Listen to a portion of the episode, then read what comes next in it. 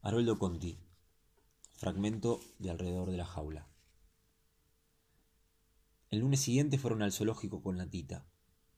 Milo estaba impaciente por llegar a la jaula de la mangosta, pero la chica se mostró muy entusiasmada con los leones, los elefantes y en general con todos aquellos animales de circo.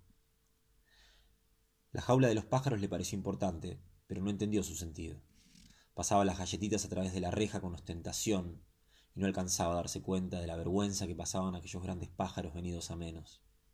Estuvo tironeando un rato con un viejo halcón, y los movimientos torpes del pobre animal la hacían reventar de risa.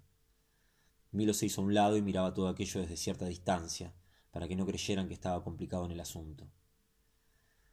Seguramente los animales eran demasiado nobles, a pesar de su situación, como para tomar en cuenta el comportamiento mezquino de aquella mocosa. Por fin remontaron el sendero que conducía a la jaula y Milo se olvidó de la tita.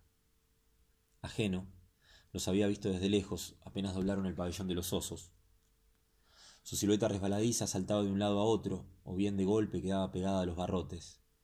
Milo se adelantó a los otros, pero de todas maneras, cuando el animal vio a la chica que se aproximaba detrás de él, corrió al rincón como la primera vez, y desde allí los miraba con sus ojos espantados. Esto entristeció al muchacho que, hincando una rodilla, Alargó la mano a través de los barrotes y lo llamó por lo bajo con una voz desconocida para la tita. Ajeno soy yo. El animal alargó la cabeza, olfateó el aire y se acercó a los barrotes no muy convencido. ¿Qué te pasa, amigo? ¿Te has olvidado de nosotros? dijo la gran voz de Silvestre para disimular un poco. Con que estés ajeno, dijo la tita por su parte, un poco desilusionada. No es gran cosa. Milo la miró con rabia. En realidad la tita lo había dicho para hacerse notar. De cualquier forma no era un animal importante, ni siquiera tenía un cuerno o una trompa o cosa así, y a primera vista casi parecía un perro. Silvestre sacó la bolsita de papel y se la pasó a Milo. Es simpático, concedió la tita, después de un rato. Cincó ella también y alguna galletita de color. Ajeno la miró con seriedad, pero sin sobresalto, y al fin cogió la galletita. La verdad que le interesaba poco, pero trató de disimularlo. Era una de las últimas tardes de enero. El aire quemaba y la jaula despedía el mismo olor agrio que un meadero. Silvestre, que ya había hecho otras veces lo mismo, sacó la bolsa que usaba en invierno cuando le daba el maldito catarro. Milo tomó la bolsa y después de reconocer el terreno, fue hasta el surtidor de agua y desviando el chorro con el dedo la llenó hasta el cuello. Después, otra vez de rodillas, empapó la piel del animal que lo dejaba hacer con la cabeza gacha y las patas separadas para afirmarse mejor.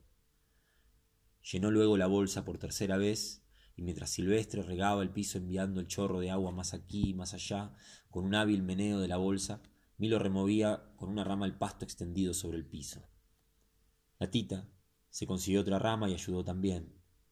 Cada vez que levantaban un manojo de pasto, brotaba una varada de aquel olor. Todo esto y los barrotes que le impedían moverse a gusto hizo que la muchacha viera el mismo lado de las cosas. Aquello no era otra cosa que un vulgar calabozo, y el conjunto una cárcel bien disimulada en ese viejo y simpático jardín.